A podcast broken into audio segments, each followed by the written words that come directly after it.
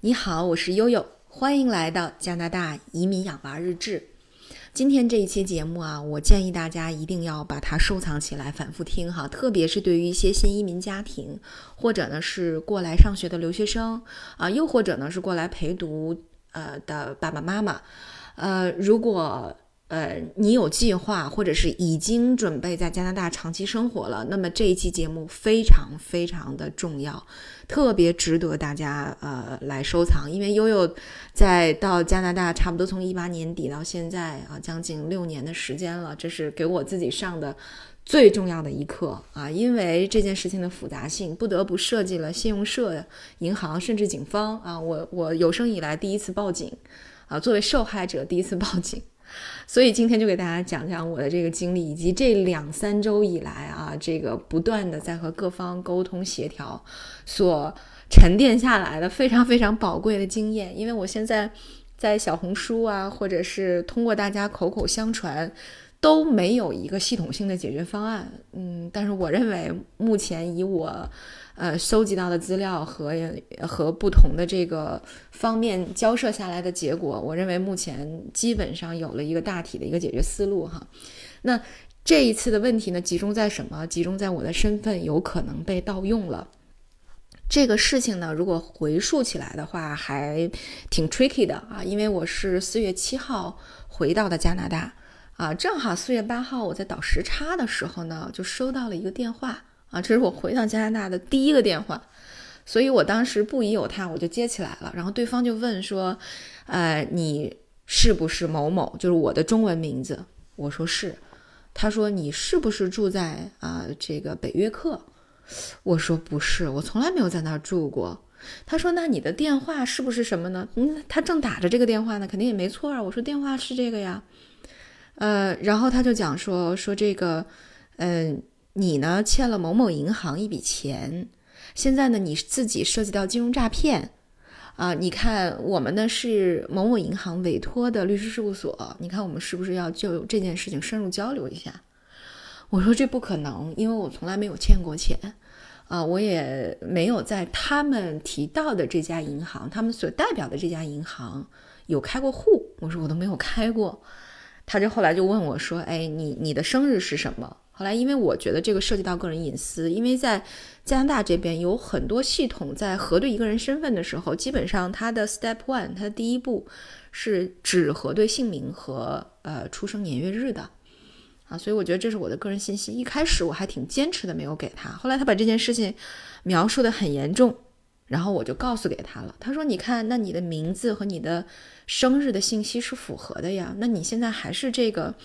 呃，相当于这个信用卡诈骗或者金融诈骗的这个嫌疑人。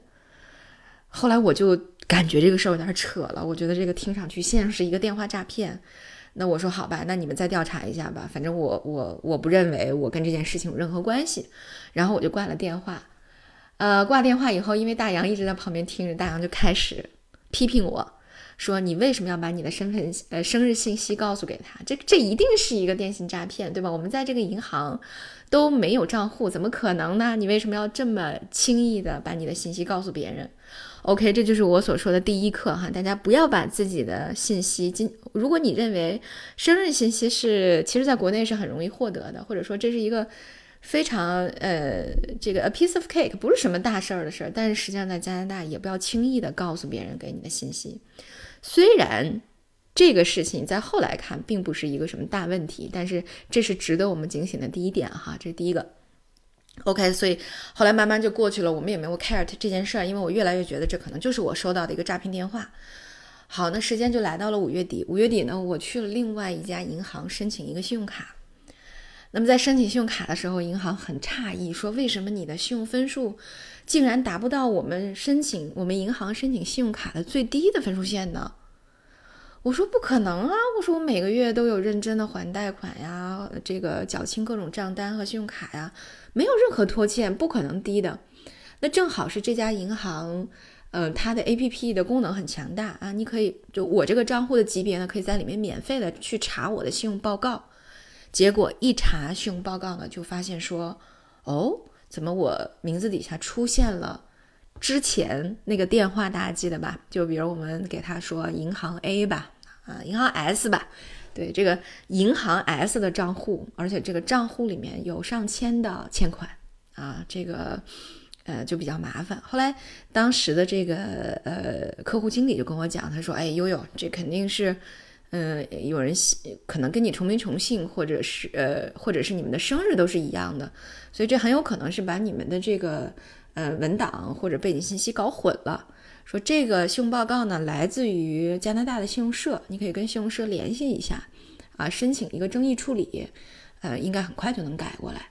所以我当时没认为这是个什么大事儿，于是我就在咨询了信用社之后。呃，在七月底的时候，向他们正式递交了啊关于这个账户的争议申请，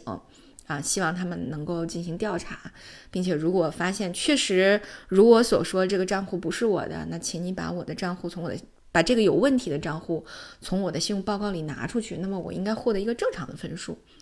呃，那么基本上在加拿大这边，如果你呃来了有一段日子了，你有申请信用卡了，你有还贷，然后你有呃缴清一些账单。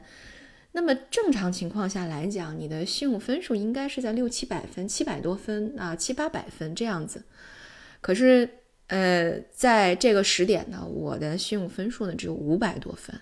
啊，所以大家看，其实和和最早我们刚来加拿大不久的时候，我查过一次信用报告，那相当于下跌了两百多分，还是让我这件事情本身还是让我非常非常沮丧的。啊，但是为什么后来这件事情升级了呢？是因为我们在八月底出去，又又又去安省北边旅游啊，回来的时候本来挺高兴的，结果呢就收到了一封快递，这个快递呢就是 S 银行啊的这个催债公司的信，催债公司就写说啊你拖欠了多少钱，呃，那你这个呃目前呢这个已经到了催收阶段了，那么我们在催收阶段呢。会可能会告你啊，也可能会对你的这个名下的资产申请这个限售令，啊，等等等等一系列这种带有威胁性的话，然后就让你非常非常的不舒服。所以就这个事儿呢，因为我在联系信用社之后，始终认为我并不是 S 银行的客户，所以这不是我的义务去到银行讲说，嗯。出现了这样的一个问题，你们要去调查，所以我一直联系的是信用社。他，我认为他作为一个信用数据的采集部门，应该是非常严谨的，由他展开调查会比我个人去申请更合适啊。所以到这儿我都一直没有联系过银行，但是在收到这封信之后，我就非常，呃，大家也知道就很沮丧，我就非常非常沮丧，呃，到什么程度呢？有的时候我出去说了我的名字的时候。我都觉得我的天，我的名字底下居然挂着一笔债，我就很烦。对，所以，我我不知道大家有没有以前有没有这样的类似的朋友或者本人涉及到类这样的情境里。我以前作为在国内做 HR 那么多年，我曾经遇到过我自己的员工涉及到信用卡诈骗，然后我作为 HR，呃，协调这个企业雇主和警方和银行去配合调查。我真的没有做过受害者，或者是所谓的嫌疑人，卷入到这样的复杂的这个问题里面去哈。所以大家可以想象我的心情有多沮丧。于是我就问了很多朋友，那这些朋友有在银行工作的，然后有在政府部门工作的，然后他们听说之后就非常坚定的告诉我说：“悠悠，这可能不是你想的那么简单，你和别人的信息搞混了，信用社查一查就好，把你们分开了就好。”说这很有可能是加拿大近年来在不断攀升的这种犯罪形式，就是叫 identity theft，身份盗用。呃，很 tricky 的一件事情呢，就是这个莫名其妙的账户开设在去年，呃，我不在加拿大的这段时间，而且正好是在我回来前的一个月，嗯，是他最后一次付费，然后从此之后，这个人就再没有为这张信用卡付过钱。呃，因此很多人就跟我讲说，你看悠悠，你这个做社交媒体的，大家那么清楚你的这个这个身份动线，嗯，加上这个账户的这个呃所谓涉嫌欺诈的这个时间，他说会不会很多人都跟我讲说这这会不会是一个身份盗用？所以当时如果如果你的身份被盗用了，这是一件非常非常麻烦的事儿。如果他如果到呃，如果他到其他银行去开更多的信用卡，欠更多的债，甚至是卷入到一些刑事纠纷或者其他类型的民事纠纷里面，那么都有可能对我造成极大的影响，对吧？所以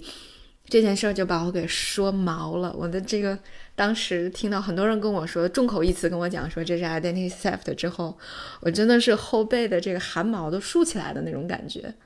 啊，因为确实自己离这样的事情太远了，从来没有想到自己会和这样的事情沾边儿，所以当第一次有这种事情的时候，就觉得很害怕，就因为这个时候还提不上后怕，就很害怕。所以呢，我我我又呃联通过朋友的朋友又联系到这边的一些警官的朋友啊，听他们的一些建议，呃，那我就报警了。那实际上涉及到 identity theft 的报警呢，是相对来讲比较简单的，呃，你只需要去这个加拿大皇家警方，或者是我你所在地区的警方的这个网站上，去在 online 去通过网站的这个系统去报案就可以了。对，然后当你登登到警方，就我我是住在约克嘛，我们这个约克警方的这个呃主页上之后，你会发现哦，原来很多形式的这种呃。这个报案的需要都可以在网上直接完成。那特别有代表性的就是这种啊，这个身份盗用，还有呢就是你的 property theft，你的物品，你家进小偷了，你东西被偷了，你的车被偷了，或者是交通事故啊，有很多种类型，实际上都可以在网上直接报案啊。这个如果不涉及到紧急情况需要拨打九幺幺的情况，实际上每个。地区的警方都有这种非紧急事务的报案方式，有的是通过电话，有的呢就是如果你符合我刚刚说的那几种类型，那你就可以在网上报案。报案之后呢，你填了一个基本的信息，几天以后呢会有警官跟你联系。但是因为 更有意思的就是，因为这种身份欺诈、身份盗用的情况太多了，所以呃，警方会把。呃，至少在约克区，警方会把涉及这类的诈骗呢归结在一个团队里面，一个 team 会专门管这个事情，所以他们的效率相对会低一点，因为案子特别多，而呃可能警力又有限，所以你可能要等相对长的时间才会有呃警官给你打电话问问你具体的情况哈。呃，我呢又属于我真的等不了，我我觉得很很焦虑，所以我就直接联系了一个朋友。那他呢就给了我很多建议，他说你这种情况呢很有可能是 identity theft。那么目前你做的哈，你联系了信用社，这个都没毛病，你可以联系他们。但是可能第一步的就是你需要跟银行自己去联系，对，先跟银行去查一下，看看到底是怎么回事，银行他们怎么说，是不是认定这个有问题的账户就在你名字底下？如果不在你名字底下，那么好，那也就是说，呃，这个账户不是你的。那么你跟信用社联系，对吧？和这个，嗯，催债公司联系，这不是你的问题，不是你的责任。他们需要该更正的更正，该修改的修改，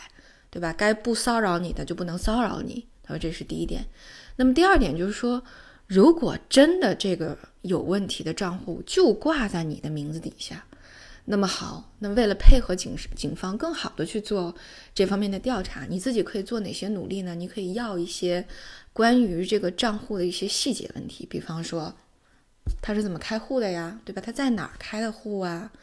啊，他有哪些交易流水啊？啊，他这个在开户的时候签名的那个签名的文件啊，他当时开户的时候用的身份的信息呀，啊。如果这个账户在你名字底下，那你就应该能够要到这些详细的信息。那么在警官跟你联系以后，你就能够更好的配合警方去调查你这件事儿。但是呢，从呃实际的操作来讲，他说：“你看，你这个并没有造成非常大的损失，呃，也只是欠了几千块钱，所以其实从……”重要性排序上来讲，你可能排不到特别靠前的位置，也就是说你的问题可能会拖很久才会有人来给你解决，对吧？所以这个时候就需要你自己做的更多一些，来配合警察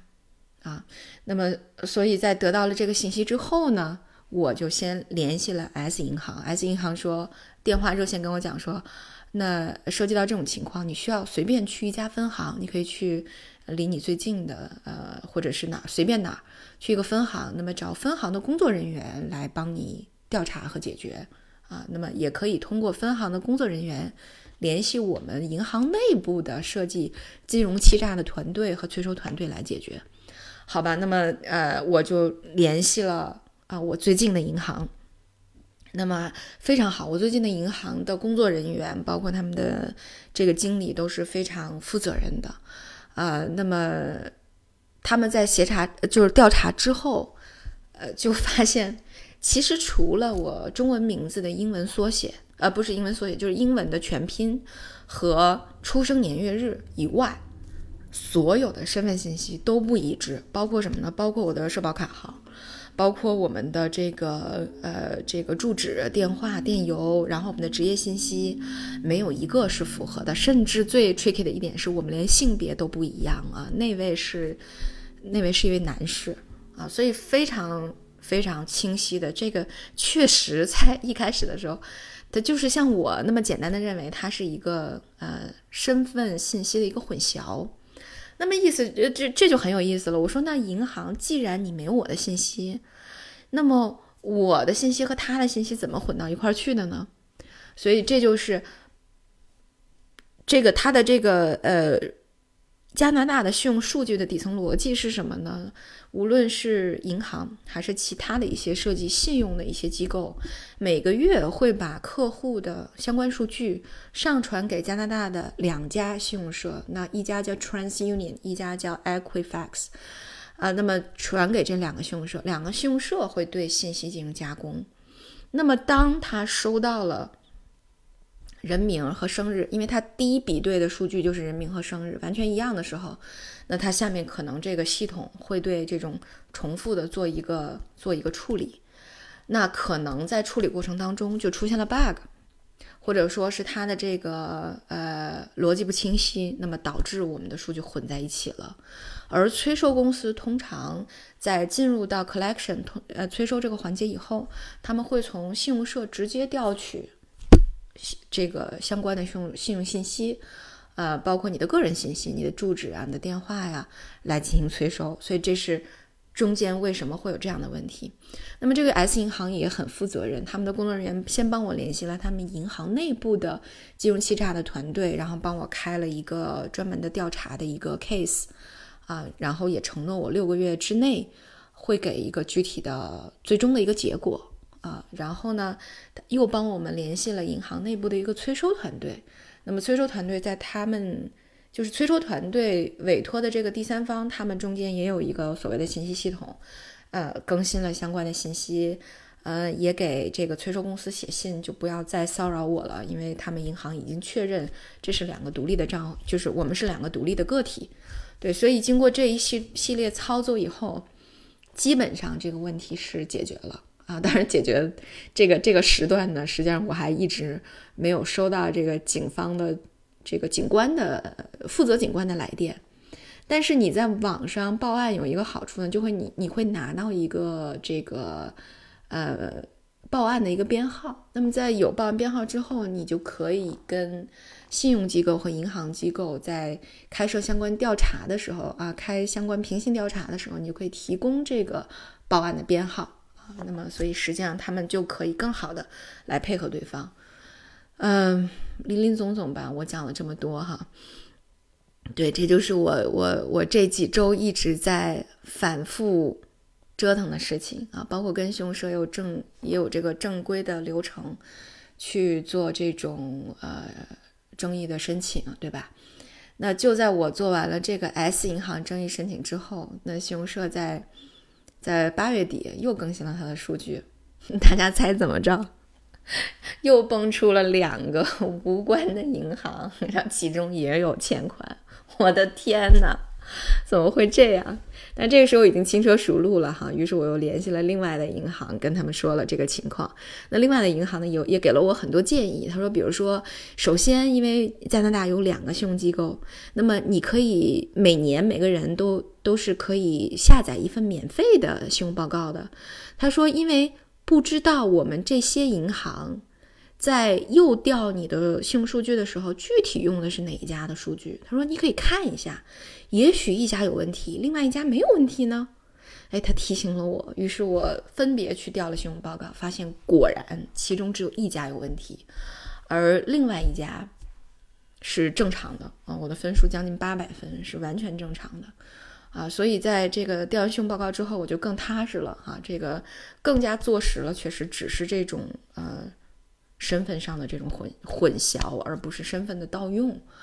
呃，所以这是第一个建议，我觉得还蛮实用的啊。然后他们就这涉事的第二间银行呢，也帮我查了，就我在他们银行确实也没有相关的这个信用卡，也没有信用账户，也没有欠款。OK，所以呃，我只需要跟有问题的信用社去再次进行关于这个新的莫名其妙的账户的争议申请。OK，好吧。然后呢，这个银行给了我呃另外的一个建议，他说其实啊，大家在开银行账户的时候哈，为了更好的明晰你的身份，那么就是可以用中文来签字，因为你用中文签字的时候，没有人能模仿得了。万一你被卷入的是真正的身份欺诈呢，对吧？万一有人嗯假装是你，假装用你的名字来签名的时候，对吧？他可能甚至不知道你的中文是哪两个字。啊，他知道哪两个字，他也不可能跟你签的完全一样。那这比英文是要复杂多了啊。虽然在约克警方那里啊，我问了同样的问题，警方说其实问题不大啊，其实这个英文签名的问题也不大啊，因为真正如果到了警方的这个层面，他们对于笔迹的痕检的这种核查是更加专业的。但实际上，我我我觉得。我觉得可能更简单的就是说，哦，那那签名完全不一样，那那岂不是更好吗？所以实际上这也是一个非常好的一个一个建议哈。所以在经过了不断的沟通、不断的尝试，呃呃，不断的了解之后，终于对这件事情，无论是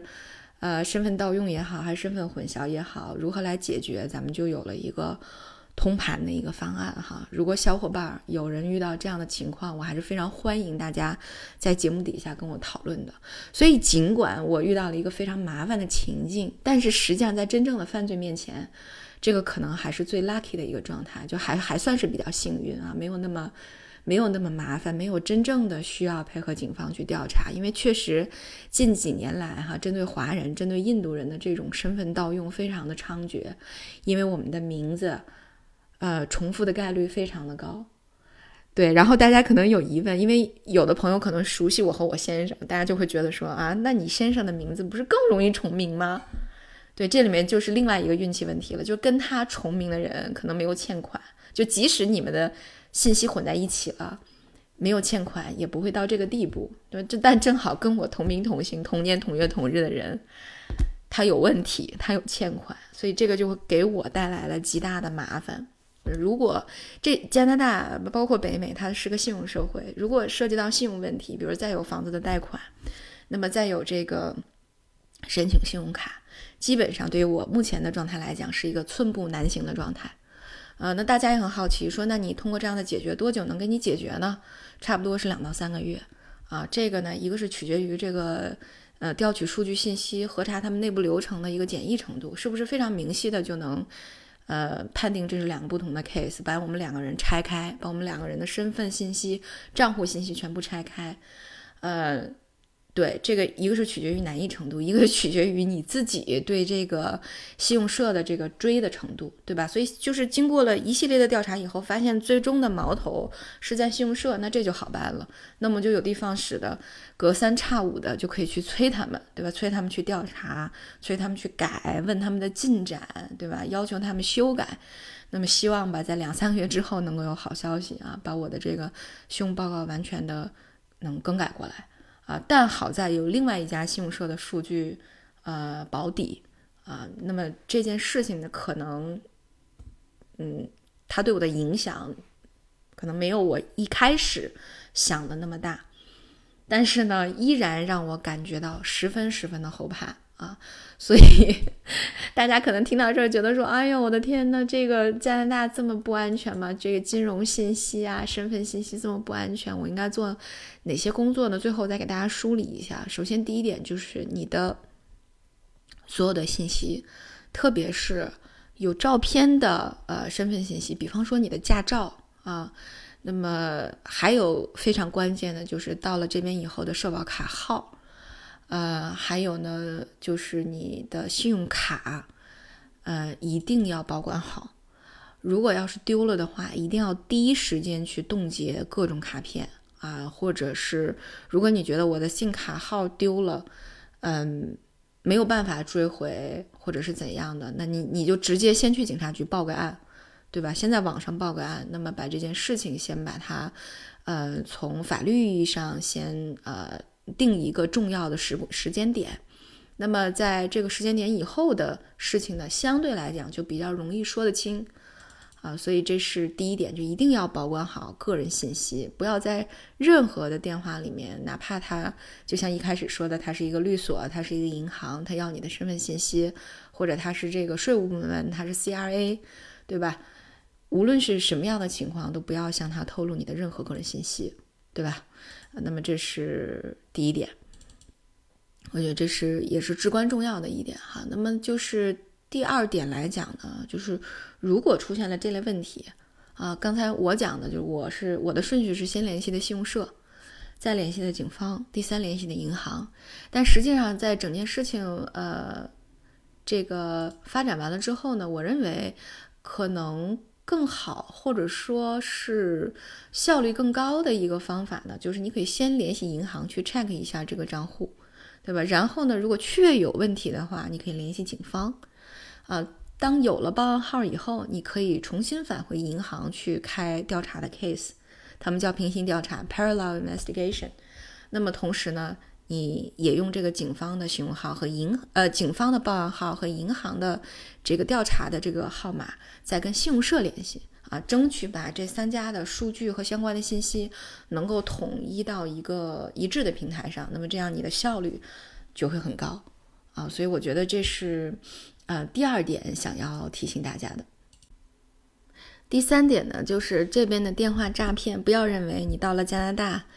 你就不会接到像国内样那样的诈骗电话，你就不会在微信里面收到杀猪盘。No No No，这边依然会有很多。因为我在讲我这件事情的时候，就发现有很多人遇到过各种各样的诈骗。那有些成功了，有些没能成功哈。那么